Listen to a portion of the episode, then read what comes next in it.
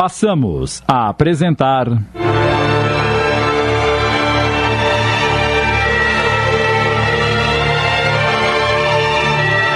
Luz dos Olhos Meus. Minissérie de Sidney Carbone, inspirada numa história de autor desconhecido.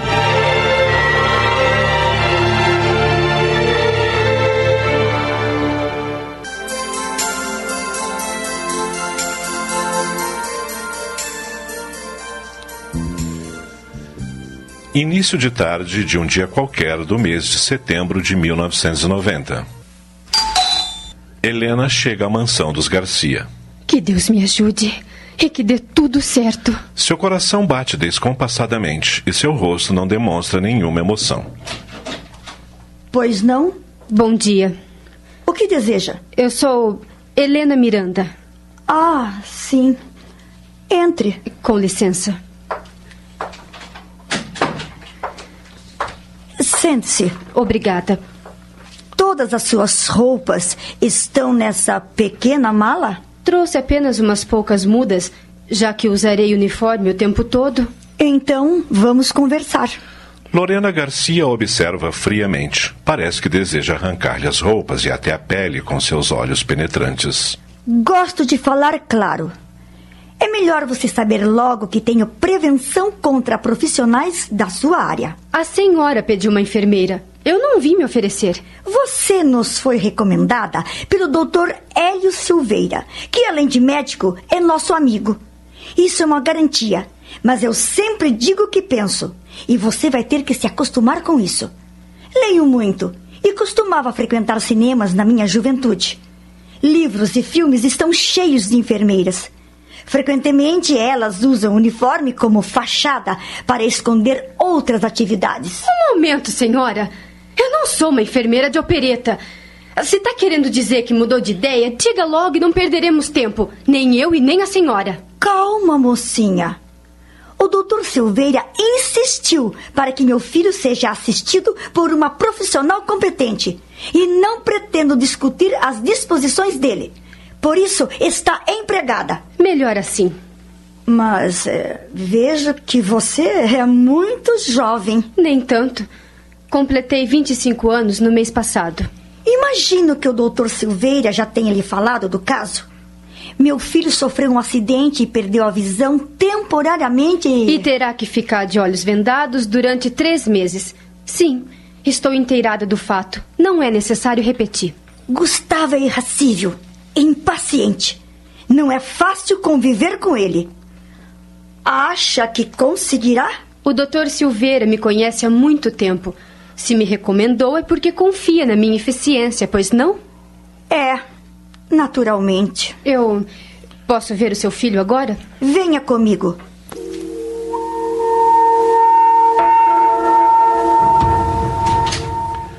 Assim que Lorena abre a porta do quarto do enfermo, Helena sente um aperto no coração.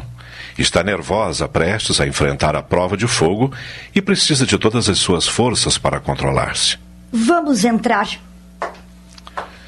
Ao ouvir os passos, o rapaz que está sentado no leito com os olhos vendados pergunta: Quem é? Sou eu, filho. Chegou a enfermeira recomendada pelo Dr. Hélio Silveira. Helena se propôs a não deixar transparecer nenhum sentimento. Agora você terá companhia constante, querido. O Dr. Hélio não quer que você fique sozinho. Ela chama-se Helena Miranda. Como vai, senhor Gustavo? Olá. Espero contentá-lo plenamente e espero que tenhamos uma boa convivência. Como desejava, sua voz soou de um modo impessoal. Limite-se a fazer o indispensável e tudo irá bem. Helena deixa escapar um leve suspiro de alívio. A resposta quase descortês de Gustavo a tranquilizou. É claro que ele não percebeu nenhuma semelhança em sua voz. O que é uma voz? Um som que talvez se capte mais com a sensibilidade do que com os ouvidos. E, naquele momento, Gustavo só tem sensibilidade para si mesmo. Que desânimo é esse, meu filho? Às vezes você parece uma criança. Para curar o corpo é preciso se animar. E você só se deixa abater. Por favor, mamãe, deixe-me sozinho. Mas, Gustavo. Por favor. Eu posso cuidar dele imediatamente, senhora. Vá embora você também. Saiam as duas. Quero ficar sozinho. Diante da determinação do rapaz, Lorena sussurra baixinho a Helena. Melhor não contrariá-lo. Mais tarde você virá lhe fazer companhia. Venha comigo. Vou mostrar-lhe o quarto que vai ocupar. No pequeno quarto que lhe foi designado, Helena desfaz a mala e ajeita suas roupas no armário. Em seguida, veste o uniforme e olha-se no espelho. Parece que deu tudo certo. Ele não reconheceu minha voz, graças a Deus. Ai, como está abatido, meu pobre amor. Percebe-se que está sofrendo muito, inconformado com sua atual situação. Ah, Gustavo, querido, se você pudesse imaginar que sou eu, Ângela, a sua Ângela, quem está aqui.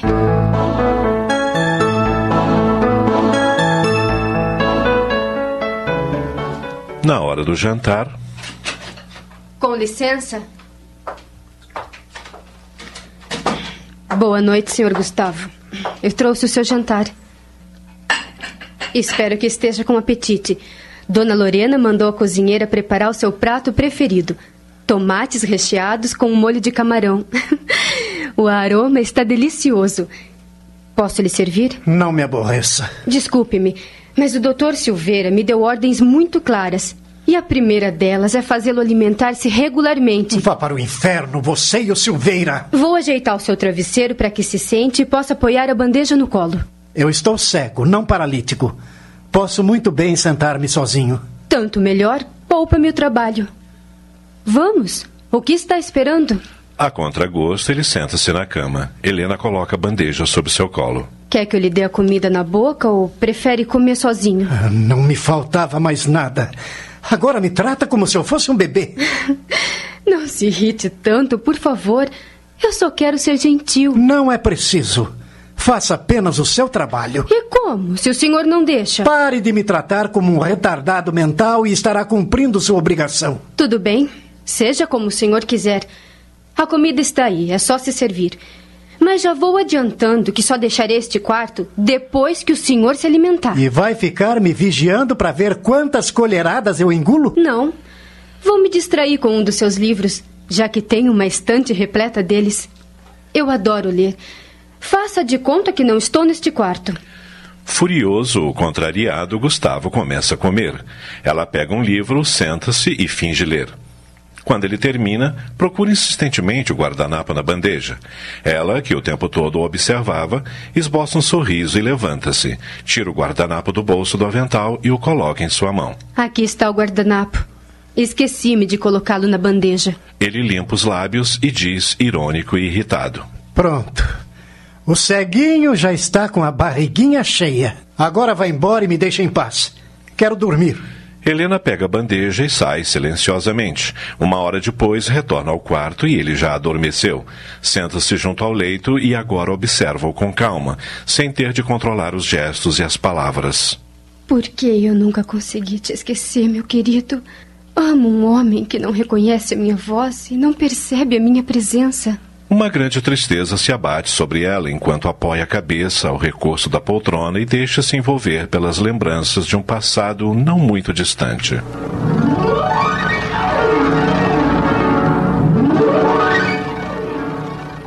Três anos antes, não precisava se esconder sob um nome falso.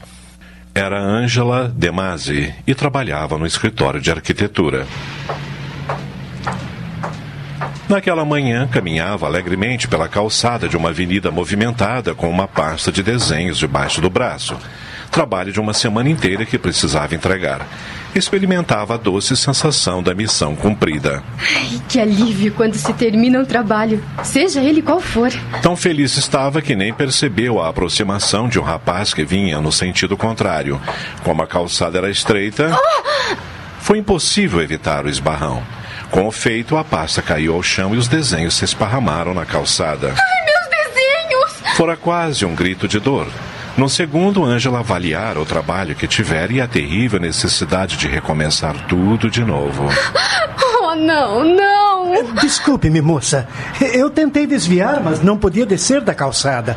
Esta avenida é muito perigosa. Sem imaginar a dimensão do desastre, Gustavo se inclinara para recolher os papéis e, em poucos minutos. Pronto. Aqui estão todos os seus desenhos. Ai, graças a Deus, nenhum se perdeu. É, por sorte, porque se estivesse ventando, eles iriam para o meio da avenida. E com esse movimento seria impossível pegá-los. Mais uma vez, peço-lhe que me desculpe. Não precisa pedir desculpas. A culpada fui eu que estava com a cabeça nas nuvens.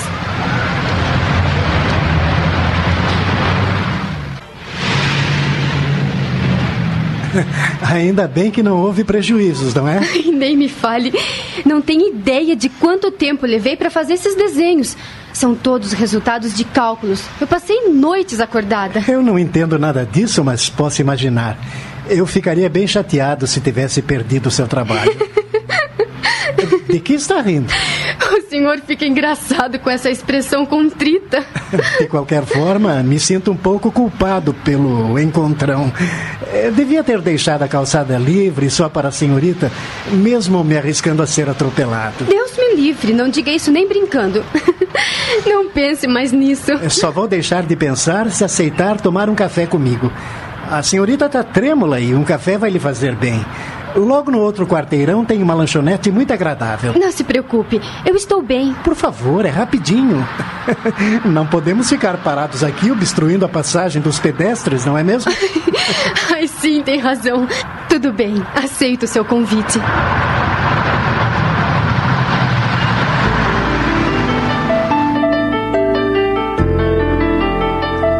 Minutos depois, estavam os dois sentados à mesa da lanchonete conversando animadamente. Gustavo, hein?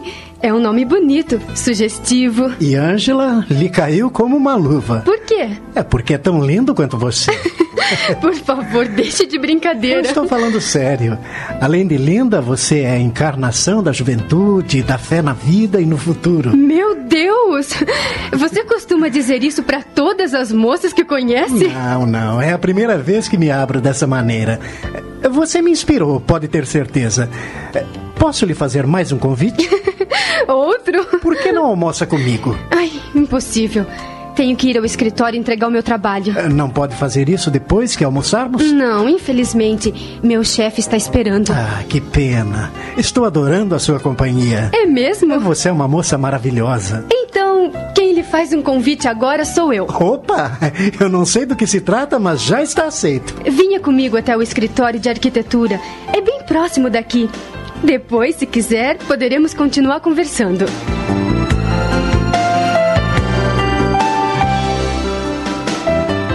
Quinze minutos depois, Ângela e o Gustavo entram no escritório de arquitetura.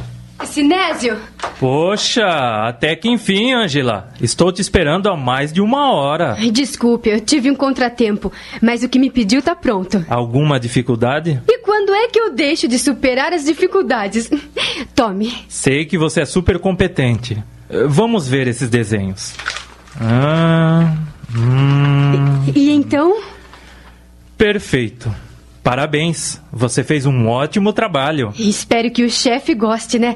O Dr. Nilde está? Não, já foi embora e não volta mais hoje. Mas que folgado! Essa é a vantagem de ser chefe, sabia? Mas fique tranquila. Amanhã entregarei a ele o seu trabalho e ele vai aprovar com certeza. Nesse caso, eu não tenho mais nada para fazer aqui. Espere aí, mocinha. Não vai me apresentar um namorado? Que namorado, Sinésio. É, Pirou, é? Então, quem é o rapaz? Um. Um amigo. Gustavo, este é o Sinésio, um dos arquitetos do escritório. Prazer? O prazer é meu. Bem, nós vamos indo. Amanhã eu ligo para saber o que o chefe achou dos meus projetos, tá? Ok. Até logo, Sinésio. Vão com Deus. Assim que chegaram à porta do prédio, Aquele convite pro almoço ainda tá de pé? Claro, mais do que nunca. Então vamos.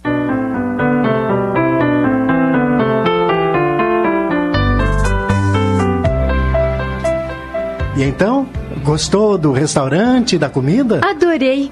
O lugar é aconchegante e a comida de primeira. Obrigada, Gustavo. Ora, que é isso? Eu é quem agradeço o prazer da sua companhia. Faz um bom tempo que não passo horas tão agradáveis. Bendito seja aquele incidente. É, a vida é mesmo surpreendente. Por que acha isso? Se é verdade que nada acontece por acaso, qual a razão desse nosso brusco encontro? O futuro dirá. Se foi uma brincadeira de mau gosto do destino, ele nos trará consequências. Nós é que fazemos o nosso destino.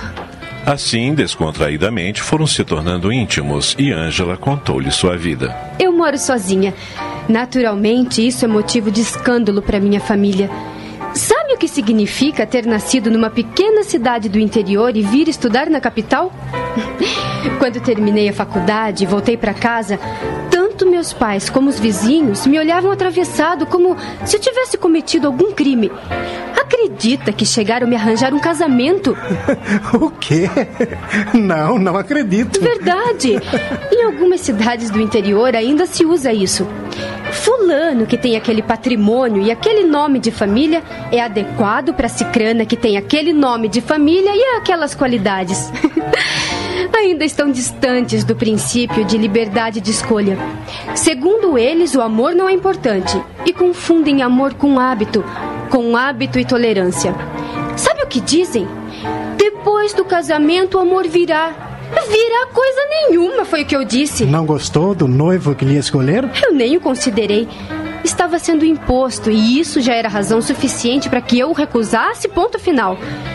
Assim enfrentei a situação disposta a tudo e retornei para a capital. E seus pais? Ficaram furiosos. Mesmo agora, nossos contatos são raros e frios.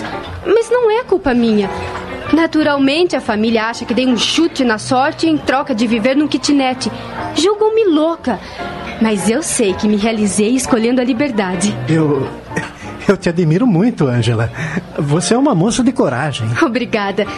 Mas agora fale-me da sua vida. Quem é você realmente? O que faz? Quais os seus objetivos? Eu. Eu não tenho muita coisa para dizer.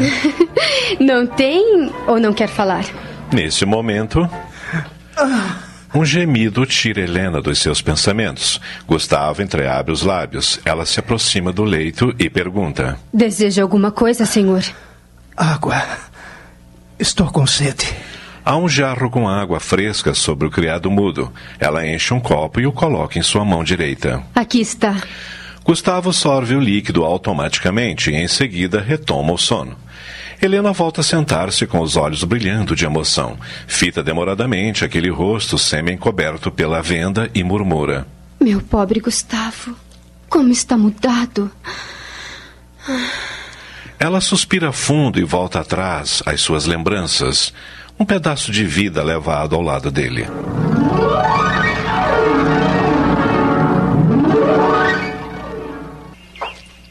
Lindo este parque, não acha? Realmente. Muito verde, árvores centenárias, pássaros raros e ar puro. Parece um pedacinho de paraíso. Não acha um ambiente propício para falar de sua vida? Você não desiste, não é? Já faz algum tempo que nos conhecemos e não sei nada a seu respeito, Gustavo. Ah, porque não há nada que possa te interessar, ora. Gustavo nunca conseguia falar de si mesmo. Eu gosto de caminhar de mãos dadas com você, sem destino. Para que estragar tudo isso falando da vida? Mas é tão gostoso viver. E melhor ainda, viver cada hora, trazendo consigo algo de novo. Ângela experimentava um frêmito de prazer. Os homens nunca se lembram de quantas coisas bonitas podem usufruir. Acham que têm direito a tudo. São os presunçosos. Olha aquela estátua no meio do lago, por exemplo. O que tem ela? Não é linda? Até as obras feitas pelos homens têm a inspiração de Deus. É isso que me agrada em você, Angela. O seu entusiasmo. Como não se pode ter entusiasmo pela vida e até por nós mesmos que temos a capacidade de criar? Eu me sinto em paz ao seu lado, sabia? A paz só existe dentro de nós mesmos. Nós a trazemos conosco. Não, não é verdade. Quando vou ao seu encontro, deixo de lado todos os problemas e fico completamente liberado.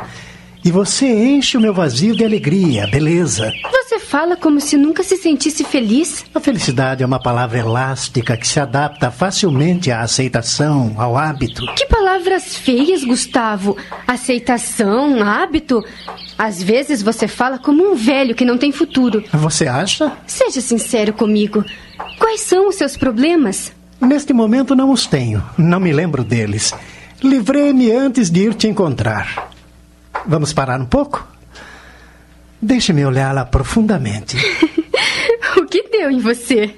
Vejo em seus olhos toda a beleza da vida, Ângela. Gustavo aproxima seu rosto do dela, atraído por um magnetismo que não pôde resistir. Ângela. E ela também cede àquele magnetismo. Gustavo. E seus lábios se unem num beijo apaixonado. Foi um instante mágico. Quando terminou. Por que me beijou, Gustavo? Porque você é a coisa mais bonita da minha vida. Ela não replicou, mas pensou. Preferia que ele dissesse: Porque te amo.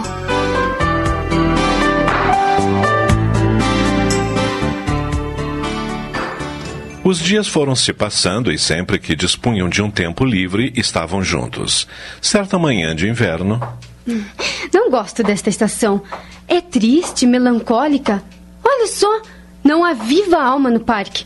Nem os pássaros se animam a cantar. Devem estar em seus ninhos aquecendo os filhotes. Está com frio? Muito, mas o calor da sua mão me aquece. É como uma mensagem de segurança, de proteção, uma barreira contra a solidão. Tudo isso? Você pode não acreditar, mas desde que te conheci, não me sinto mais sozinha. Mesmo quando está distante, saber que você existe é um conforto. Ela para bruscamente. Ele pergunta: Está cansada? Não. Então continuemos a caminhar para aquecer o corpo? Ângela o olha demoradamente e diz em seguida: Gustavo, eu te amo. Nunca soube antes o que era o amor. Nem sequer tive um namorado. E agora? Tudo é tão lindo. É como viver em outra dimensão, onde todo o mal desaparece e onde tudo é beleza. Eu te amo. Você entende, Gustavo? Ele não responde. Fica pálido e sente-se como se encolhesse. Não queria que eu lhe dissesse? Não é o dizer que conta. É o fato. Por quê? Não gosta que eu ame? Por que acha que me sinto tão bem com você? Por que acha que desejo estar perto de você quando estamos separados?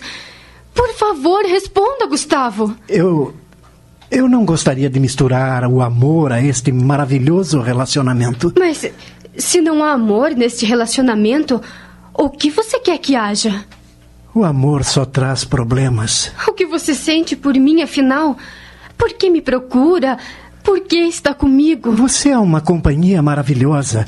Me sinto bem com você. Então, você contesta o amor por princípio? Não falemos sofismas. Vamos viver a vida como ela é. Mas você. Não falemos, Ângela. A gente estraga tudo quando fala. Você sempre fala pouco.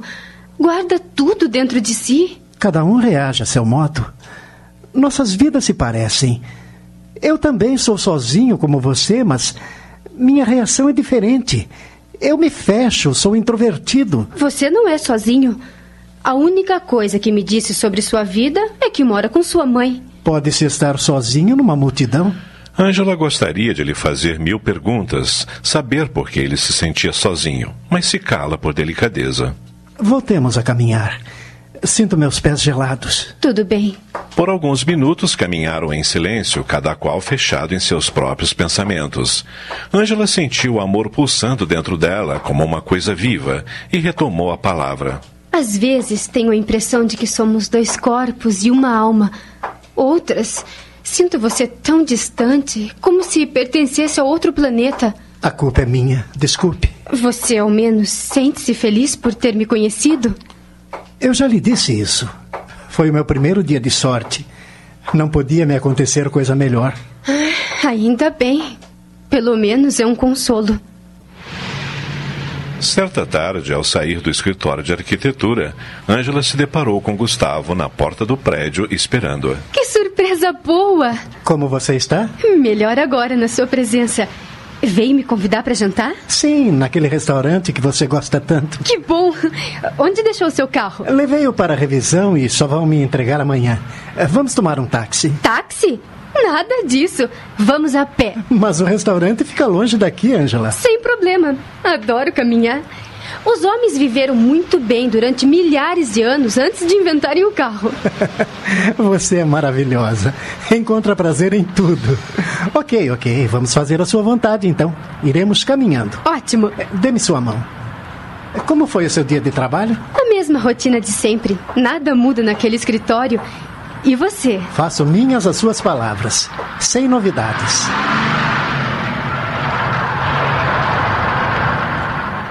Enquanto caminhavam, falavam de trivialidades. De repente, no meio da calçada, Ângela avista uma rosa. Espere, Gustavo.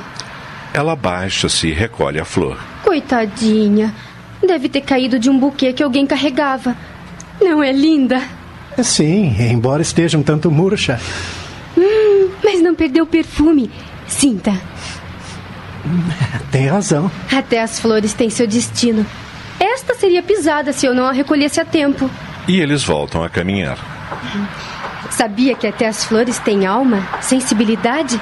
Eu converso com elas e tenho certeza que me entende, porque eu as entendo.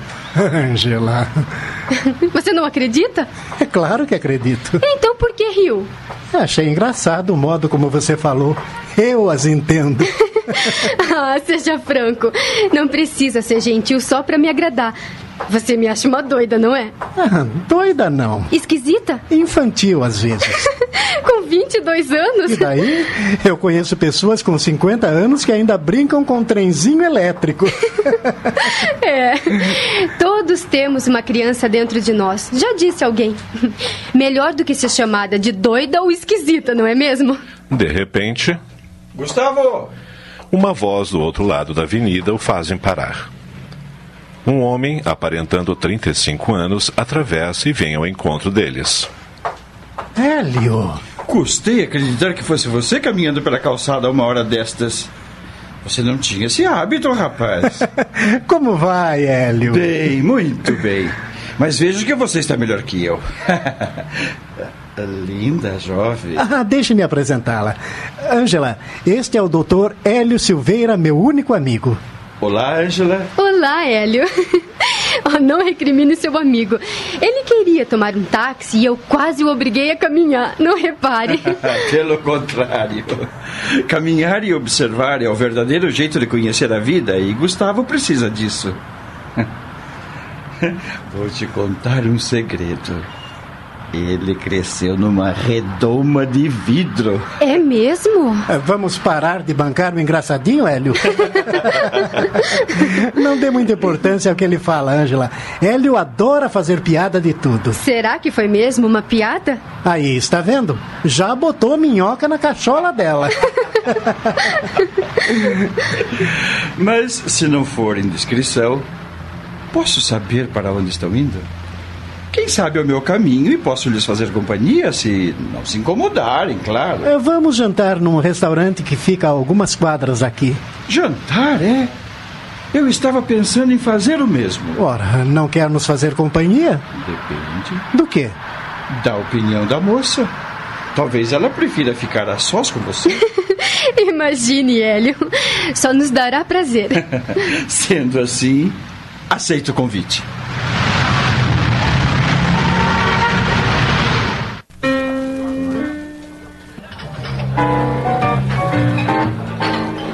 O jantar transcorreu num clima alegre e descontraído, pois Hélio era uma pessoa divertida e falante. Mas uh, o que você anda fazendo na vida, Hélio? É, continua na faculdade? Não, deixei para lá a livre docência e estou me dedicando exclusivamente ao hospital.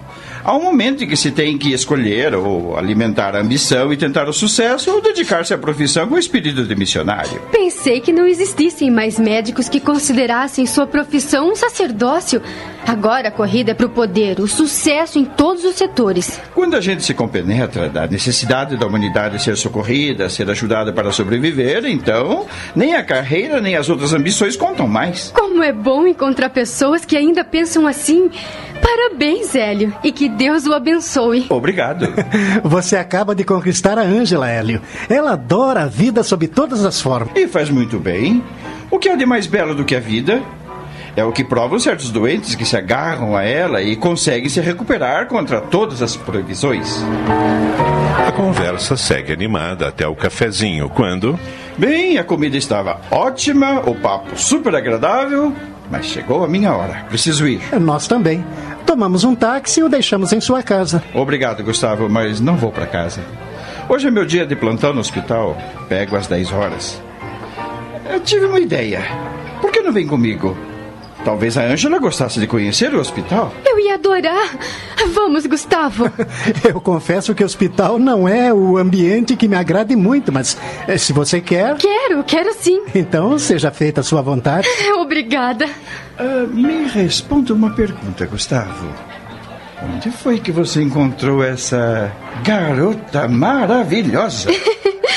Na verdade, nós nos encontramos. Foi um esbarrão violento. É melhor dizer que nos desencontramos. Ah, poxa, vocês não são nada românticos. Eu sou, mas Gustavo sempre me faz colocar os pés no chão. Gustavo é um controlado. Fala como médico. Triste será o dia em que lhe deixar as rédeas soltas. Assim está me assustando, doutor. Deixa eu falar. Eu não te disse que ele adora fazer piada de tudo? Desde a faculdade é assim. Para palhaço só falta o nariz e um picadeiro. Ah, então vocês cursaram juntos a faculdade? Sim, por três anos. Você também ia ser médico, Gustavo? Ia, mas acabou desistindo. E por quê? Se é uma profissão abençoada. É coisas de família, mas eh, deixa pra lá. Bem, já que estão dispostos a me acompanhar, vamos indo que eu não gosto de chegar atrasado. Claro, claro. É, Deixe-me acertar a conta. É, quer que eu ajude? Imagine, você é o nosso convidado. Eh, Garçom,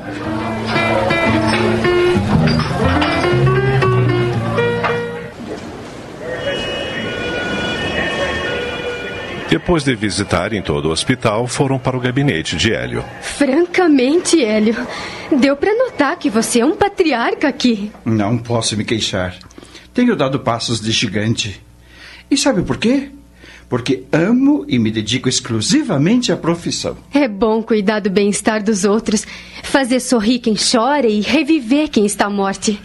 E, olhando profundamente nos olhos de Gustavo, ela concluiu: Isso é amor, entende, Gustavo? No íntimo de cada profissão e da dedicação que dispensamos a ela, existe sempre o amor. Em certo sentido, é verdade. Mas Gustavo não quer ouvir falar de amor. Até a palavra em si mesmo o aborrece. não é bem assim. É, bem, vamos deixá-lo, Hélio, agora para que você cuide dos seus pacientes. Não é mesmo, Ângela? É claro, Deus nos livre de atrapalhar o seu trabalho, que é tão importante. Agora você já conhece o caminho, Gustavo. Estou a maior parte do tempo aqui. Volte sempre. Voltarei, com certeza. Isso é com você também, Ângela. Os amigos do Gustavo são meus amigos. Obrigada, Hélio.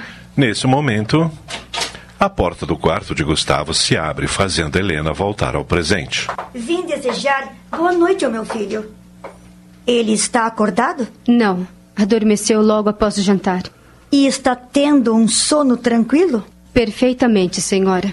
Não é necessário você ficar aqui enquanto ele dorme. É claro que é. De repente ele pode acordar e. Se acordar e precisar de alguma coisa, ele tocará a campainha. Para isso, ela foi instalada à cabeceira da cama. Minha senhora, eu sei fazer muito bem o meu trabalho. Não duvido. Mas nas horas em que meu filho dorme, você poderia se ocupar de outras coisas. Que coisas? Ajudar a criada na arrumação da casa, por exemplo. Desculpe-me, mas fui contratada como enfermeira. As condições do paciente, como dispostas pelo Dr. Silveira, não são boas e exigem minha presença ao lado dele o tempo todo. Você pode ser experiente, mas também é muito convencida. Meu filho está ótimo. A senhora é que pensa. Quer saber mais do que eu, que sou a mãe? No caso específico, sim. Acho que sei mais do que a senhora. Você é muito petulante, mocinha. A enfermidade que atingiu seu filho dá ensejo a violentas depressões. Por isso é absolutamente indispensável que ele não fique sozinho. Sinceramente, já estou arrependida por ter a contratado. Isso é fácil de resolver, senhora. Se acha que minha presença incomoda, posso ir embora agora mesmo. Vermelha de raiva e balbuciando palavras de indignação, Lorena está para se retirar quando a voz de Gustavo, que acabou de acordar, ressoa no quarto. Vai embora, mamãe. Irrita-me ouvir discussões. Acontece que essa mocinha. Saia, por favor. Está bem, está bem. Não precisa ser mal criado. Assim que a porta se fecha atrás de Lorena, Helena aproxima-se do leito do rapaz e pergunta suave: Precisa de alguma coisa? De nada. Por que continua aqui? Já devia ter ido dormir. Não se preocupe comigo. Estou acostumada a dormir tarde. Não está mesmo precisando de nada? Não. Como é mesmo seu nome? Helena, senhor. Não sei se é jovem ou velha, se é feia ou bonita. Nesta maldita escuridão nunca sei de nada. Mas eh, você tem uma voz suave. Obrigada. Uma voz, aliás, que. que me lembra alguém. O coração da moça dá um salto e ela teme que ele a tenha reconhecido. Impostando o tom, como vinha fazendo sempre que se dirigia a ele, timidamente lhe diz: Agradeço a gentileza, mas não estou aqui para ouvir elogios. É verdade. Foi contratada para cuidar do pobre ceguinho. Então faça jus ao seu salário e leia um pouco para mim. Claro. O que quer que eu leia? Um livro ou os jornais do dia? Qualquer coisa. Estou por fora de tudo mesmo? Helena vai até a estante e pega um jornal. Antes de voltar para junto dele, suspira aliviada. Ai, acho que me saí bem. O primeiro round está ganho.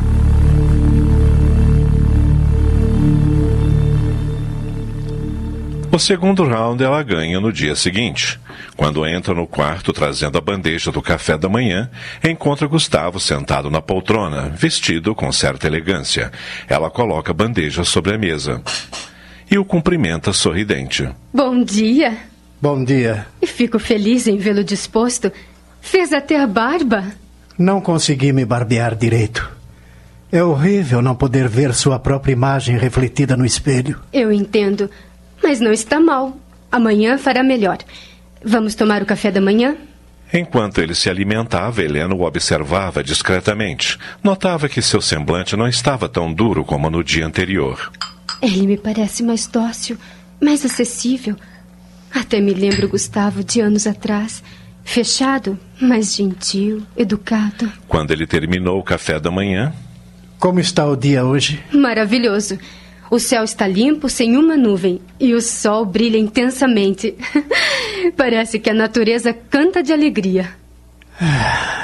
Felizes as pessoas que podem desfrutar dessa dádiva de Deus. Todos podem, até o senhor. Não gostaria de sair um pouco? Sair? Ficou doida? Poderíamos dar uma volta no quarteirão. O ar fresco lhe fará bem. Se soubesse como está pálido. Não, não, de jeito nenhum. Não vou fazer o papel de um inválido a passeio. Poderíamos caminhar pelo jardim, em volta da casa. Já disse que não. Pois eu vou lhe dizer uma coisa.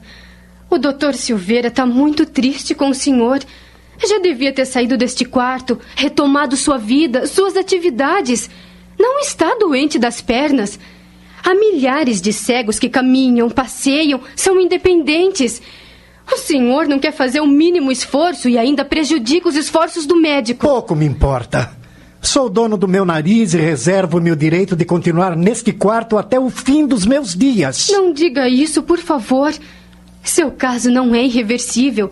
O senhor vai voltar a enxergar. Não acredito nessa possibilidade. E já estou conformado. Portanto, é inútil querer me arrancar deste quarto.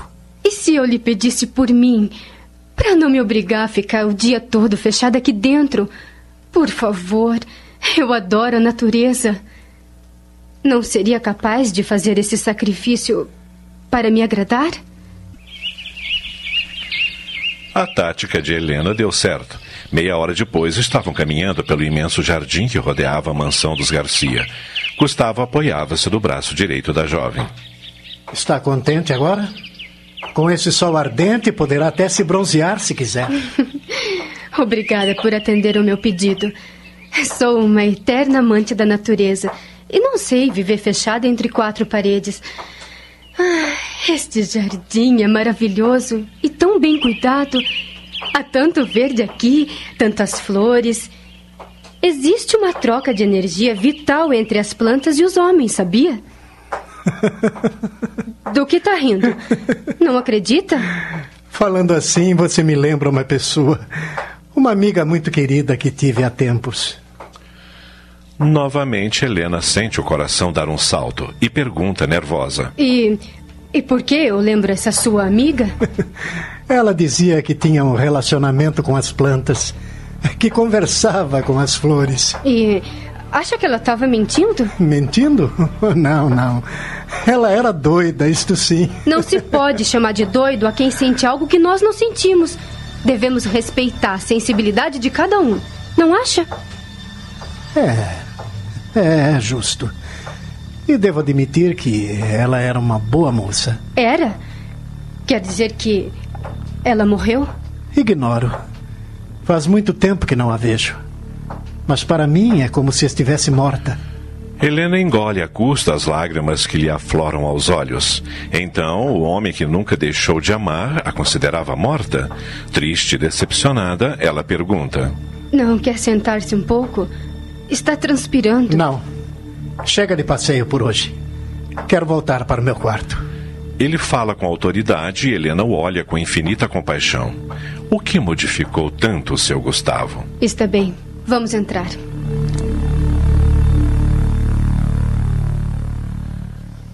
Naquela noite, Gustavo se recolheu antes da hora costumeira. Sentia-se cansado. Vamos tomar o sedativo? Como sempre, ele resmungou, mas acabou tomando. Helena sentou-se na poltrona, pegou um livro e pôs-se a ler, esperando que o calmante fizesse efeito, o que não demorou. Assim que ele caiu em sono profundo, ela acariciou levemente seu rosto e murmurou: Que Deus zele pelo seu sono, meu querido. Em seguida, suspirou profundamente e, no silêncio daquele quarto, as lembranças retornaram à sua mente.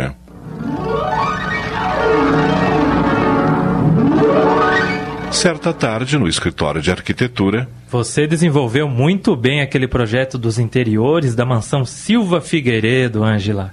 O cliente está satisfeito e o Dr. Nildo mais ainda. Parabéns. Obrigada. Uma garota como você não me faria mal. Pena que já está comprometida. Comprometidíssima. Vai mesmo se casar com seu namorado? Ainda não pensamos nisso. Se desistir dele, me avise. Sou seu pretendente. E quem disse que eu poderia te namorar?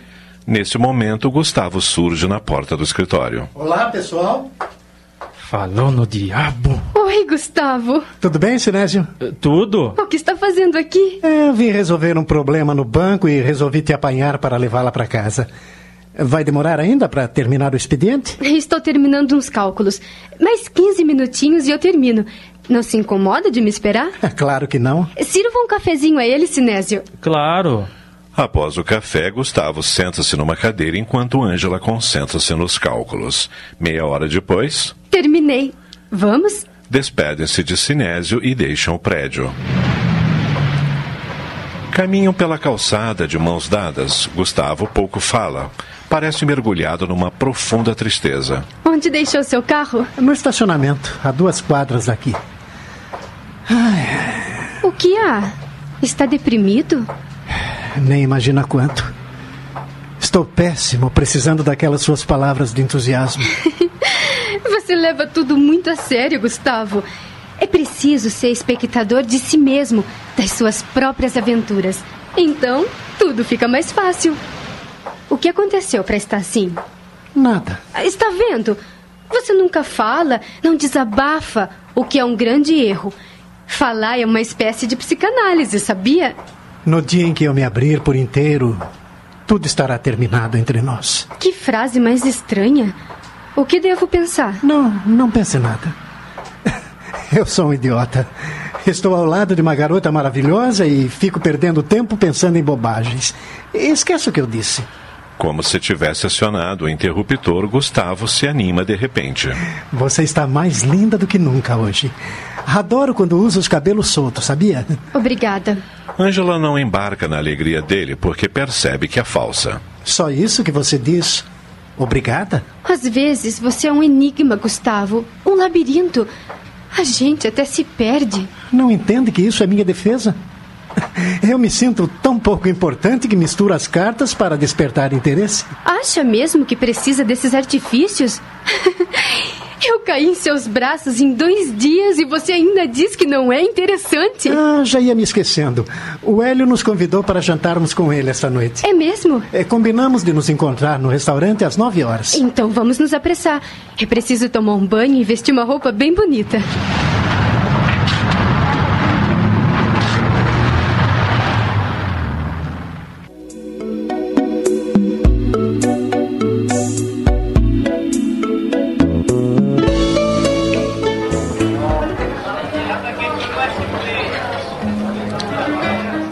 Jantar mais sério do que alegre. Hélio comentou os problemas que vinha enfrentando no ambiente de trabalho.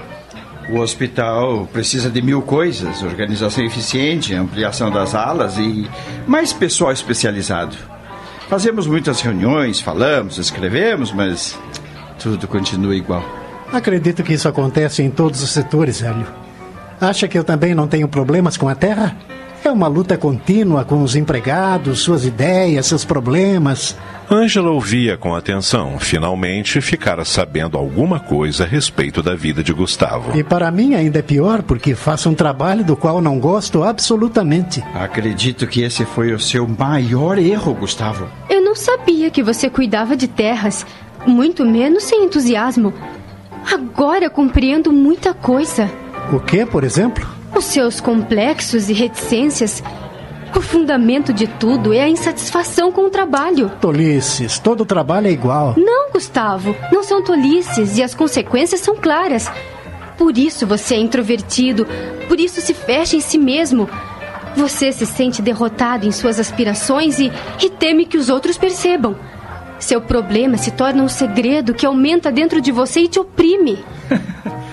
Angela, me responda uma pergunta. Você é arquiteta ou psicóloga? ah, não goste comigo, Hélio. Mas que garota fenomenal você arranjou, hein, Gustavo? Quer saber? Você é um cara de sorte. Eu sei disso. Ai, vamos falar sério, gente. Hélio, você pode curar o Gustavo? Eu? Ora, não sou psicanalista. Não creio que ele precise de um psicanalista. Ele precisa de um amigo que o ajude a derrubar certas barreiras. Angela, por que você não cuida dos seus problemas? Eu não tenho problemas. Sei viver e vivo com alegria. Acredito no futuro, em mim mesma, na pessoa que amo. Ao contrário de você que nunca é feliz, mesmo quando demonstra ser. De qualquer modo, como médico, duvido que Gustavo se cure porque o que ele tem não é doença. Talvez você pudesse curá-lo. Se quisesse, Angela. Já tentei. Se me interesso demais pelos problemas dele, só consigo deixá-lo mais nervoso. Ei, quando vocês terminarem de falar sobre mim, me avisem, tá legal? Ângela estende sua mão e a pousa sobre a de Gustavo num gesto carinhoso. Que conclusão você tira do interesse que sentimos por você? Que vocês são dois intrometidos. Ah, ah. A voz assustada de Gustavo tira Helena de seus pensamentos. O, o que foi, senhor Gustavo? Está sentindo alguma coisa? Eu, eu tive um pesadelo. Uma coisa horrível e sem nexo. Quer um copo d'água? Não, não quero nada.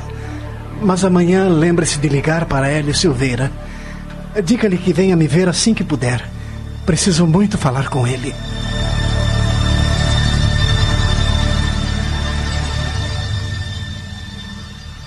No dia seguinte, por volta de nove horas, Hélio chega à mansão dos Garcia atendendo ao pedido de Gustavo. A enfermeira o esperava no jardim. Como vai, Angela? Bem, eu queria falar com você antes que entrasse. Já estava preocupado. Desde que veio para cá, não deu mais sinal de vida. Por que não me ligou? Porque Dona Lorena me vigia o tempo todo. Não queria que me flagrasse ao telefone. Foi um alívio quando Gustavo me pediu que o chamasse. E como você está se saindo? Bem, graças a Deus ele não me reconheceu. Se por um lado prefiro assim, porque pude colocar meu plano em prática, por outro fiquei muito desiludida. Significo tão pouco para ele que não reconhece mais a minha voz. Você precisa compreender as condições dele, Angela. Se um cego na escuridão às vezes consegue perceber o que para nós é impossível, um homem precipitado na escuridão se debate entre sensações e pensamentos.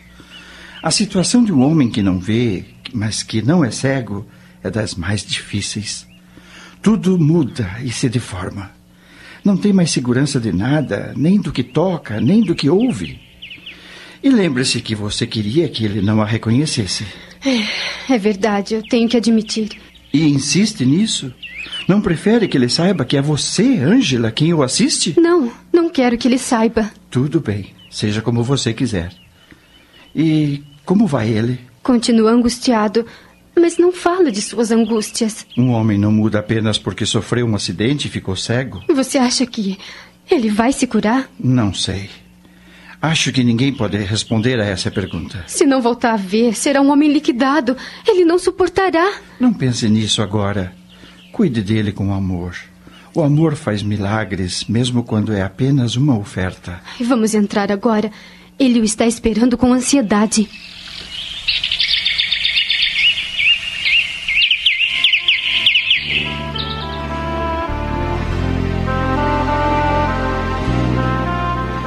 Pouco depois, Ângela e Hélio entram no quarto de Gustavo. Como vai o meu amigo Gustavo? Hélio, finalmente. Eu não vi a hora de você chegar. Pois aqui estou. O que quer de mim? Helena, por favor, saia e feche a porta. Está bem. Pronto. Estamos sozinhos. O que é, Gustavo? Aconteceu alguma coisa? Somente com você, Hélio. Eu posso falar de Ângela. Ângela? Já há alguns dias a lembrança dela me obceca. Às vezes tenho até a sensação de que. De que ela está ao meu lado. Ora, Gustavo, que ideia! É verdade. Não consigo me livrar disso. Você. Você sabe alguma coisa a respeito dela? N- Não, não, não, não sei nada. Mas ela não pode ter desaparecido. No entanto, é essa impressão que se tem, que ela desapareceu. Será possível que não tenha sabido do acidente que sofri? Segundo minha mãe, todos os jornais noticiaram. Talvez Angela não leia jornais ou simplesmente não queira aparecer. O interesse de Gustavo por Ângela preocupa Hélio e ele reflete. Gostaria tão pouco de dizer-lhe a verdade e ver o meu amigo feliz. Ou criaria um problema ainda maior. Ângela sente-se em paz cuidando de Gustavo e Hélio não pode traí-la e talvez arruinar tudo. Só pode perscrutar o ânimo do amigo. Você eh, quer que eu a procure? Não. Por quê? Talvez seja melhor que não nos vejamos nunca mais.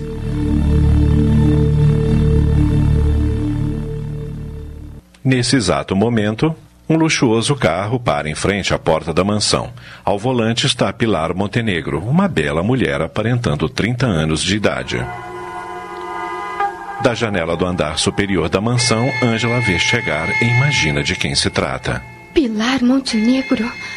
Quanto desejei conhecer essa mulher e olhar bem fundo em seus olhos. É justamente por ter desejado tanto estar frente a frente com Pilar que Ângela desce e vai até a sala onde ela se encontra. Bom dia. É, enfermeira? Quero falar com Gustavo. Ele está com o médico agora. Não faz mal, esperarei. É, tem ideia de quando Gustavo voltará a enxergar? Ninguém ainda pode prever. E impressiona vê-lo? Como? Eu perguntei se ele não está desfigurado, já que ficou tão mal com o acidente. Oh, não. Ele está normal. Já se curou dos ferimentos. Apenas continua com os olhos vendados. Pilar, minha querida. Olá, Lorena. Desculpe me fazer esperar, mas estava terminando de me arrumar quando a criada me avisou da sua chegada. Estou tão feliz por ter vindo. Desejávamos muito a sua presença. Não pude vir antes. Compreendo e talvez tenha sido melhor. Gustavo ficou muito mal. A prova foi dura. É preciso aceitá-la e superá-la. Agora está tudo melhor. Notando que Ângela ainda estava na sala, Lorena lhe diz com arrogância: O que ainda faz aqui, enfermeira? Quer nos deixar a sós, por favor? Sim, senhora. Com licença. Ah, mas fale-me de você, querida. Estava tão saudosa. Parece que faz um século que não nos vemos. Não há novidades, Lorena. Falou com seu pai? Nosso último telefonema, pensávamos que você iria tomar uma decisão acertada. Querida, não sei por que você tem que adiar o programado. O que aconteceu já está passando e logo tudo voltará ao normal. Que diz seu pai de sua situação? Meu pai não quer nem ouvir falar em casamento, até o restabelecimento de Gustavo. E eu penso como ele. Pois eu acho que Gustavo se recuperaria mais depressa se você estivesse perto dele. Eu não teria a menor utilidade. Fico paralisada diante de doentes. Mas você não teria que assisti-lo. Para isso temos uma enfermeira. Não me peça isso, Lorena. Na verdade, eu tenho horror de doentes. Foi por isso que não vim antes. Evito os traumas, não os suporto. Passo mal durante dias e dias. Então, o que diremos a Gustavo? Não penso que ele tenha pressa de se casar. Se está doente, agora só tem que pensar em se recuperar. Após mais alguns minutos de conversa, Lorena convenceu Pilar a ver Gustavo. Chamou a enfermeira e. Acompanhe a senhorita Pilar até o quarto do meu filho. Sim, senhora.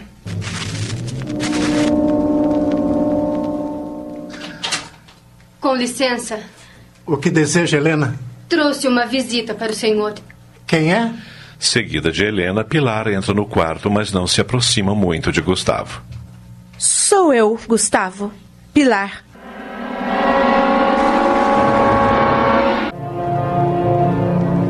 Algum problema na administração? Você sabe que eu não cuido disso. A arrogante moça nem sequer lhe estende a mão, preocupada em ficar ali o menos possível. Sua aparência é boa. Demonstra que está se recuperando. De fato, estou bem melhor. Por que veio? Não precisava sacrificar-se. Sei que foge de tudo que não é bonito, normal, agradável. Você tem razão. Cada um tem o seu jeito de ser. Não preciso do seu sacrifício, Pilar. Não venha mais, por favor. Está bem. Eu também prefiro assim. Até logo. Ela deixa o quarto calma e impassível sob os olhos estupefatos de Helena e Hélio. E é nesse momento que o rapaz explode. Hélio, Helena, vocês ainda estão aqui? Sim, estamos. E por que Helena não está perto de mim? Desculpe-me, não queria atrapalhar a sua conversa. Nunca mais saia de perto de mim, está ouvindo? Você está sendo paga para isso. Calma, Gustavo, calma. Você precisa manter a tranquilidade se quiser se livrar dessa. Nervosismo só vai piorar o seu estado. E Hélio volta ao passado e lembra o dia em que Ângela o procurou assim que leu nos jornais sobre o acidente de Gustavo.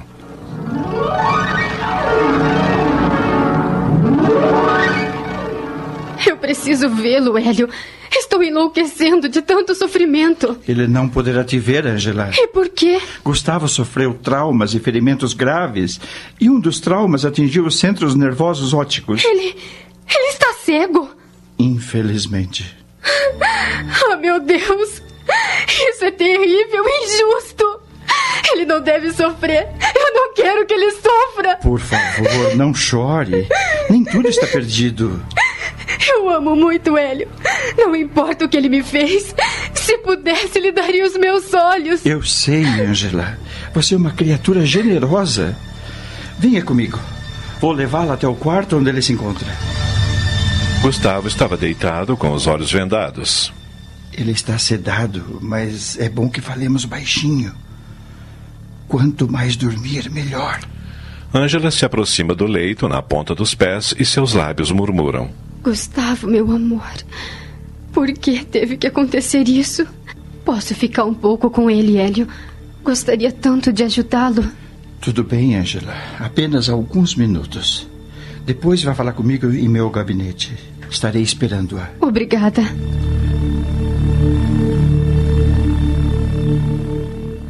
Pouco tempo depois, no gabinete de Hélio. É tão triste vê-lo naquele estado e sem poder enxergar.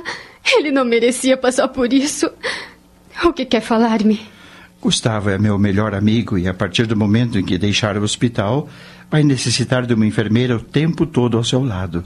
Eu gostaria que você pudesse ficar perto dele, porque o amor é o melhor remédio, especialmente em certos casos. Você está pensando em. Você me disse uma vez que tinha feito um curso de enfermagem, não disse? Sim, mas não concluí. Embora tenha aprendido o básico. Se você quiser, eu a indicarei para cuidar dele. O que acha? Acho. Acho ótimo, mas ele não pode saber. Não quero que saiba que voltei. Ele não ficaria à vontade e iria pensar que foi por piedade. Como faremos? Mudaremos o seu nome. E a minha voz? Na certa, ele a reconheceria. Caberá a você procurar disfarçá-la. Acha que dará certo? Teremos que correr esse risco. Confesso que ao mesmo tempo em que me sinto feliz por poder assisti-lo, também sinto medo. Você fez muito mal deixando Gustavo, Angela. Você é a mulher da vida dele. Ele me enganou, Hélio. Eu teria suportado tudo, menos a mentira desde o princípio. Senti-me ferida de morte. Meu mundo caiu, entende? Mas agora nada mais importa. Apenas ele que está sofrendo e não vê. Sei que precisa de mim. Já que está decidida, deixe o resto por minha conta.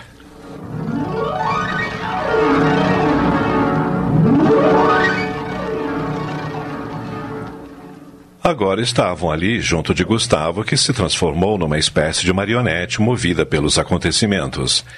Hélio sentia um pouco de remorso por ter colocado Ângela em sua casa, disfarçada de Helena, enganando assim o um amigo, mas só o fizera porque tinha certeza de que ninguém melhor que ela cuidaria dele. Pilar jamais se prestaria ao papel que Ângela está representando. É uma mulher fria e egoísta. Nesse momento. Pilar já foi embora. Por que ela não ficou lhe fazendo companhia, meu filho? Vocês discutiram? O rapaz não responde. Hélio toma a palavra. Bem, meu amigo, preciso ir. Voltarei em breve para vê-lo. Está bem, Hélio. Uh, tenha um bom dia, dona Lorena. Uh, até breve, senhorita Helena. Até breve, doutor. Uh, com licença. Assim que a porta se fechou, Lorena aproximou-se do filho. Helena ficou um tanto afastada. Filho, é necessário convencer Pilar a se casar com você o mais breve possível, ou tudo estará perdido. Não se pode fazer o futuro sobre um compromisso criado por outras pessoas, mamãe. Convença-se de uma vez por todas que nunca me casarei com Pilar. Ângela ouve a conversa petrificada. Não entende que sem o casamento você não terá nem com o que viver? Trabalharei, ganharei a minha liberdade e o meu direito de escolha. Já devia ter feito isso antes. Foi preciso esta escuridão a que fui atirado para me clarear as ideias e me fazer ler dentro de mim mesmo. Sabe o que me pergunto mil vezes por dia na escuridão em que me encontro? Como pude me sujeitar a aquele compromisso? E o que consegui? Apenas bancar o administrador, o empregado do meu futuro sogro. Por isso renunciei a mim mesmo, às minhas aspirações, a ser médico e livre. Nada se deve resolver precipitadamente depois de ter sacrificado tudo, Gustavo. Rezo todos os dias para que você recupere a visão, mas. E se isso não acontecer? E se ficar cego pelo resto da vida, o que será de você? O mundo está cheio de cegos que trabalham e se sustentam. Você não pode pensar assim, meu filho. Tudo o que fiz foi para o seu bem. Não queria que passasse privações, que sofresse as consequências dos erros do seu pai. Os homens estão sujeitos a erros porque são seres humanos, mamãe. Não sinto nenhum rancor por meu pai pelo fato dele ter perdido a sua fortuna. Mas eu sinto. E não é rancor, é ódio. Agora saia. Saia e me deixe descansar. Essa conversa me aborreceu. A mim, muito mais. Me deu enxaqueca. Helena, você está aqui? Sim, senhor Gustavo.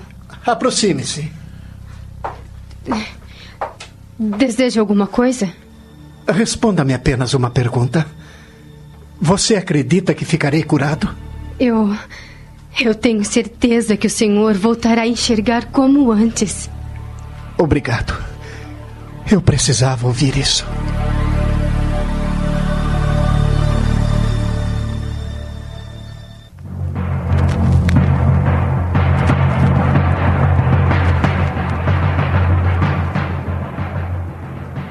Os dias passam e o relacionamento entre Helena e Gustavo se estreita cada vez mais. Que bom que o senhor se habituou a tomar o sol no jardim todas as manhãs. Já não está tão pálido como antes. É, acabei me rendendo à sua insistência e confesso que estou me sentindo bem melhor. o sol revigora a alma, senhor Gustavo, e aquece o nosso coração. Agora fique atento que vou ler os jornais do dia para o senhor. Hoje não quero saber de notícias, Helena. Quer que eu vá pegar um livro, então? Não, também não. Então o que quer que eu faça? Conte-me um pouco da sua vida. Dedica-se exclusivamente aos doentes? Digamos que estou me dedicando no momento. Nem sempre foi assim.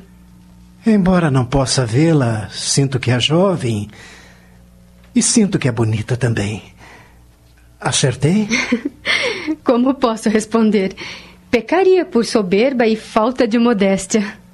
Você tem namorado? Tem ou não tem? Tive um. E gostava dele? Eu o amava muito. Foi um belo sonho. Depois, tudo acabou.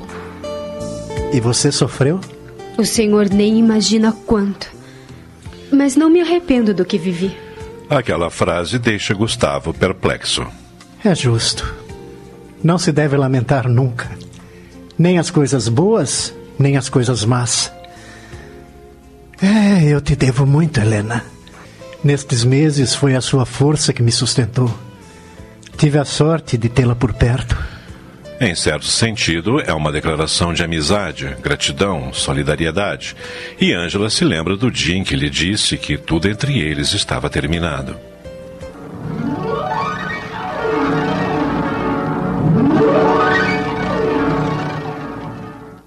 Gosto muito deste restaurante. Lembra-se da primeira vez que me trouxe aqui? Não esqueço nada que se relaciona a você. Às vezes me parece tão distante, indiferente. Outras me surpreende, como agora, recordando pequenas coisas.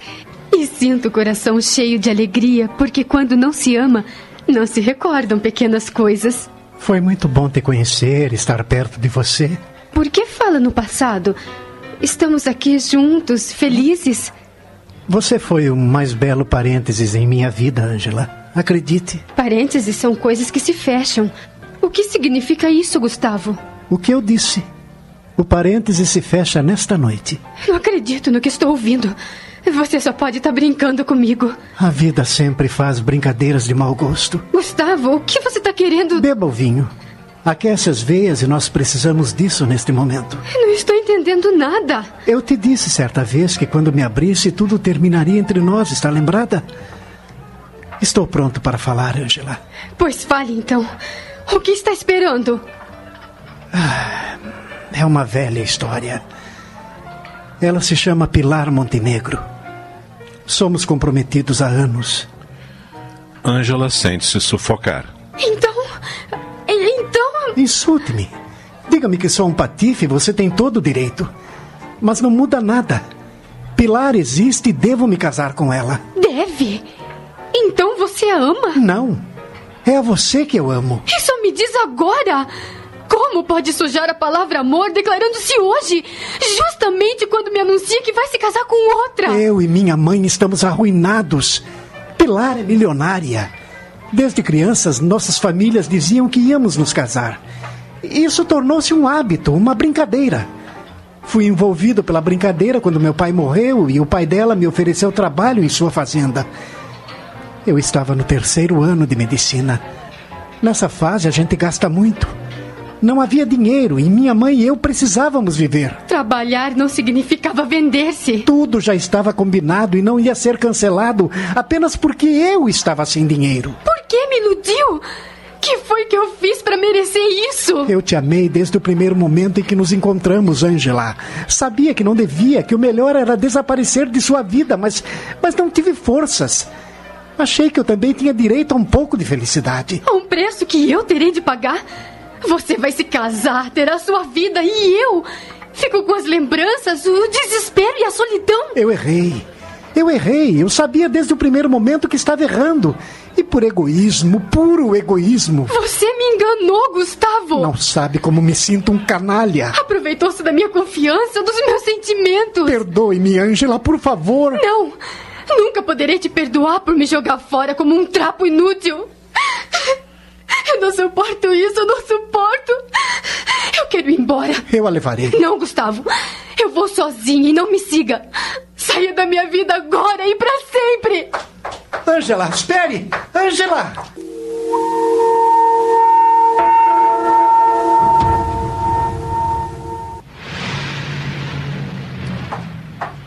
Ângela caminhava pela calçada, apressada, chorando, com a alma em desespero. Não é verdade! Não é verdade! Eu devo estar tendo um pesadelo. Gustavo não seria capaz de cometer essa traição contra mim. Eu vou acordar. Daqui a pouco eu vou acordar e tudo estará normal.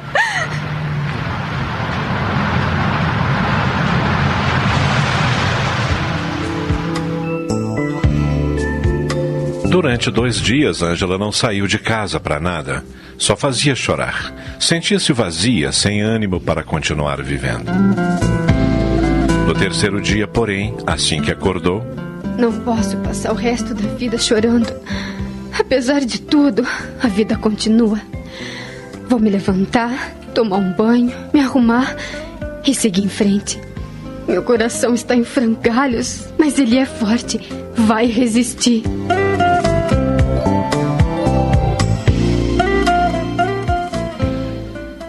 Duas horas depois, estava no escritório de arquitetura trabalhando. Tensa como uma corda esticada, a custo cumpria sua tarefa, suportando os comentários dos colegas que de nada sabiam. O que há com Ângela? Desde que chegou, não abriu a boca. Vai ver o gato comeu a língua dela. Hum, sei não. Mas isso está me cheirando briga com o namorado. Você acha? Não percebeu como ela suspira de vez em quando? Se for isso, conta um ponto a meu favor. Ah, se toca, Sinésio. Ângela não é pro teu bico. Será? Olhe que mulher carente não resiste a uma boa cantada. Disse bem. Boa cantada. Não as cretinas que você costuma usar. Ah, cretinas é? Olha só quem fala. Acho que você anda fraca da memória, Letícia. Já se esqueceu o que houve entre nós? Não houve nada que mereça ser lembrado, seu cafajeste. É melhor esquecer a Ângela e cuidar do nosso trabalho, sabe?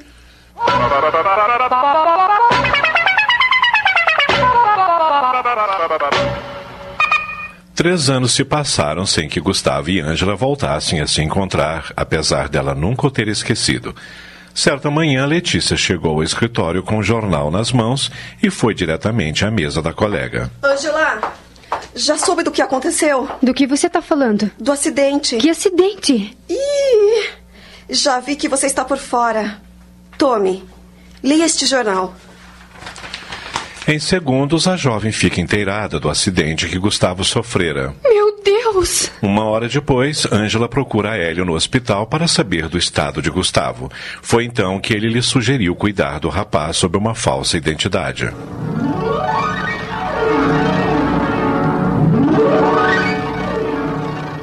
E agora, junto dele, lhe dá sua força, cerca-o de cuidados, olhando-o com amor. Helena, Hã? Ah, O que foi, senhor Gustavo? há quase dez minutos que você não diz uma palavra. Pensei até que tivesse me deixado sozinho aqui no jardim. Desculpe-me, eu, eu me distraí um pouco.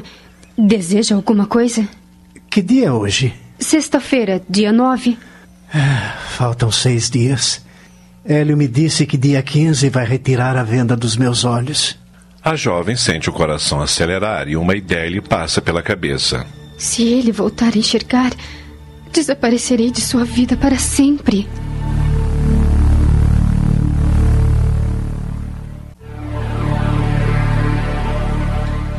Terei que me afastar. Não quero reconhecimento dele, nem a sua gratidão. Em que está pensando, Helena? É, Em nada, senhor. Quando a gente se acostuma à escuridão, passa a ter um sexto sentido. Eu juraria que agora você está pensando em algo doloroso. Acertei? O senhor tem muita imaginação. Não há nada doloroso em minha vida. Como é que eu poderia lhe transmitir serenidade se assim não fosse? É, tem razão. Desculpe-me. Eu quero entrar agora. O sol está fortíssimo e estou começando a transpirar. Claro, eu vou ajudá-lo.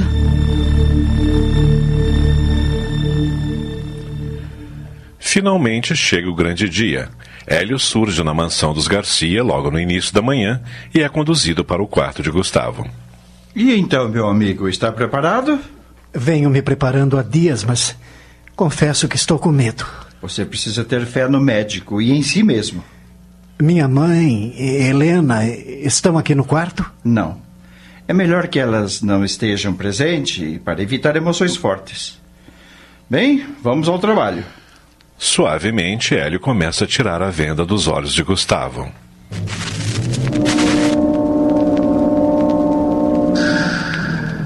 Refugiada no jardim, com o coração aos pulos, Ângela aguarda. É a prova de fogo. Se Gustavo permanecer cego, ela continuará ao seu lado. Se ele voltar a ver, ela irá embora. Será doloroso para mim, mas fazer com que ele recupere a visão, Pai Celestial. Meia hora depois, Hélio vem ao seu encontro. E então, Hélio? Gustavo está enxergando. Ah, meu Deus! Muito obrigada! O que vai fazer agora, Angela? Acho que se ele visse você, seria o homem mais feliz do mundo. Não, Hélio. Não quero que ele saiba que fui eu, Angela, quem esteve ao seu lado durante todo esse tempo. Ele tem um compromisso de casamento que deverá ser cumprido mais cedo ou mais tarde. Nada poderá haver entre nós. Eu vou arrumar minhas coisas e deixar esta casa agora mesmo.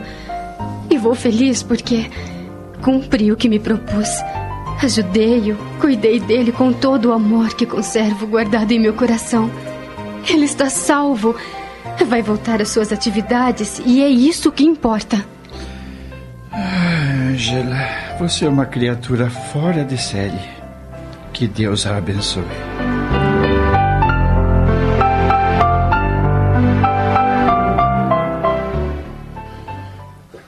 Uma hora depois. Ah, meu filho, que alívio! Graças a Deus está enxergando novamente e a alegria voltará a esta casa. Obrigada, Hélio, por ter devolvido a visão do meu filho. Agradeça a Deus, dona Lorena. Ele quis que o Gustavo se curasse. Eu fiz apenas o meu trabalho. Claro. Vou agradecer a Deus pelo resto da vida. A senhora não imagina como estou me sentindo, mamãe. Parece mentira. Pensei que ia morrer naquela eterna escuridão. Mas a vida continua e eu quero vivê-la intensamente. Só não estou mais feliz porque existe um compromisso que deverei cumprir, embora contra a minha vontade. Lorena acariciou o rosto do filho e disse-lhe pausadamente: Querido, nestes últimos dias, refleti muito sobre o seu compromisso com Pilar. Você nunca a amou e não tem o direito de obrigá-lo a esse casamento só para termos uma vida de luxo. Haveremos de nos arranjar sem que você se sacrifique. Encontrará um outro emprego e eu também irei trabalhar se for preciso. O importante é que você esteja bem e feliz. Ah, mãe, não sabe como é bom ouvir isso. A senhora acaba de tirar um peso dos meus ombros. Amanhã mesmo irei à fazenda pedir a minha demissão e conversar com Pilar. Depois começarei a procurar trabalho. É importante que você vá devagar, Gustavo, com calma, retomando sua vida aos poucos. Nada de precipitação. Não se preocupe, Hélio. Eu terei cuidado. Mas eh, onde está Helena? Depois de tanto tempo juntos, eu, eu quero ver o seu rosto. Helena foi embora, Gustavo. O quê? Ela pediu que eu acertasse suas contas. Disse-me que recebeu um telefonema informando que um parente não estava bem e... Eu não acredito que Helena teve a coragem de ir embora sem se despedir de mim. Eu não entendo essa atitude. Não se atormente com isso agora, meu filho. Você está bem. Não precisa mais de enfermeira. Quem sabe qualquer dia ela não aparece aí para vê-lo. Hélio notou que Gustavo estava decepcionado e, mentalizando a imagem de Ângela, pensou: Pobre moça. Cumpriu sua missão de amor e voltou às sombras.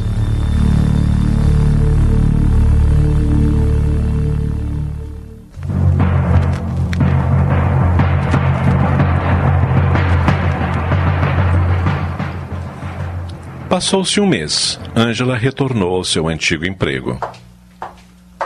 Ângela, o Dr. Nildo pediu para você dar uma olhada nestes desenhos. Parece que algumas medidas não estão batendo com o original. Tudo bem, Sinésio. Vamos ver isso. Antes de você começar, posso te fazer uma pergunta? Claro. Você pediu licença do escritório para ir cuidar do seu antigo namorado, mas desde que retornou não disse se ele se recuperou ou não. É evidente que ele se recuperou. Senão eu não teria voltado. E vocês não reataram o namoro? Já tínhamos terminado há três anos. Se esqueceu, Sinésio? Sim, mas eu pensei que com você bancando a enfermeira dele. Pois pensou errado. E agora me deixe trabalhar, por favor.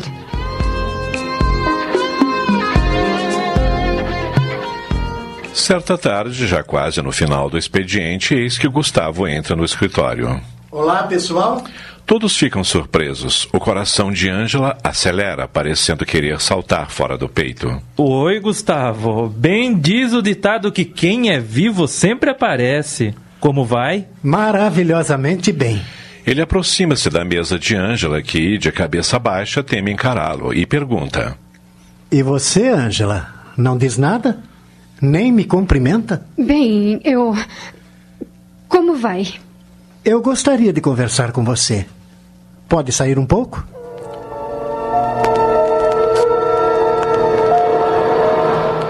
Gustavo a conduz para uma praça nas imediações do escritório. Sentam-se num banco e ele pergunta: Você me esqueceu, Angela? Por que está me perguntando isso? Porque nos separamos de um modo ruim. Ficamos três anos sem nos vermos. Bem, eu queria saber se você. Se você me perdoou. Sim, há muito tempo. E você? Já se casou com Pilar Montenegro? Não, não me casei. Era uma coisa que tinha que terminar, mas às vezes a gente não tem coragem de tomar uma decisão.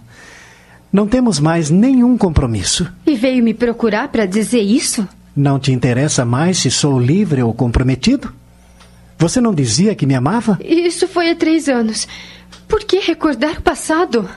Porque eu te amo, Angela. Mas estou novamente de pés e mãos amarrados. Enquanto falava, apoiou a mão sobre uma das mãos dela. Aquele contato suscita sensações e lembranças, e Gustavo lhe diz num sussurro: Se você ainda me amar e não se importar de levar uma vida simples ao lado de um homem que está à procura de emprego, eu a peço em casamento agora, Helena. Helena? Não, não me diga que. o Hélio me contou tudo. No fundo, no fundo, eu sabia. Eu tinha uma intuição de que era você se fazendo passar por outra pessoa. Ai, meu Deus, que vergonha. Vergonha? Mas vergonha por quê, Angela? O que você fez foi sublime. Foi a luz dos meus olhos enquanto eu estava nas trevas. E essa é a maior prova de amor que um homem pode receber. Ah, vamos, não, não, não chore. Eu vim para te dizer que não posso viver sem você. Vim te implorar para ser minha mulher. Eu te amo, Gustavo. Talvez você nunca venha saber o quanto. É claro que eu aceito o seu pedido. Valeu a pena sofrer para viver um momento como este. Eu tenho pouco, quase nada para te oferecer, mas mas juntos haveremos de construir a maior riqueza do mundo. Um lar onde reinará a paz e a harmonia. Me dá um beijo. Ah, Gustavo, Gustavo, meu querido. Seus lábios se unem num beijo que é mais do que uma mera manifestação de amor. É a doação recíproca de suas almas. Nunca mais nos separaremos. Nunca mais. O futuro nos espera. E no futuro está a felicidade que somente o amor pode dar.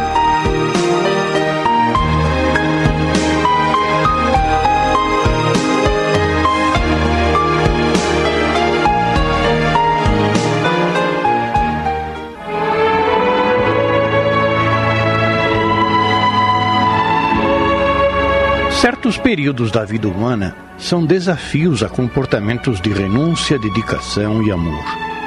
Essa capacidade de agir dentro do sentimento maior, ignorando a si mesmos, desenvolve as potencialidades divinas que todos os seres possuem e que vão se constituindo valores indestrutíveis. Somente enfrentando essas situações dramáticas é que definimos nosso avanço espiritual para irmos nos tornando servidores divinos. É claro que essas provas só podem ser acolhidas por aqueles que já atingiram situação evolutiva adequada. A ninguém é pedido o que ainda não pode dar. A sabedoria e a misericórdia de Deus está sempre presente em nossas vidas. Jamais duvidemos disso. A Rede Boa Nova de Rádio apresentou Luz dos Olhos Meus, minissérie de Sidney Carbone, inspirada numa história de autor desconhecido. Em seu desempenho, atuaram os seguintes atores: Ângela e Helena, Luciana Florencio, Gustavo, Sidney Carbone, Pilar, Jeane de Paula. Hélio, Tony de França. Lorena, Cledemir Araújo. Sinésio, Chico Ribeiro. Letícia, Quitéria Maria. Apresentação Joel Robson. Narração Ivaldo de Carvalho. Gravações, edição e sonoplastia Antônio Tadeu Lopes. Análise e comentários Gastão de Lima Neto. Produção e direção geral Sidney Carbone. Realização Núcleo de Dramaturgia da Rádio Boa Nova de Sorocaba.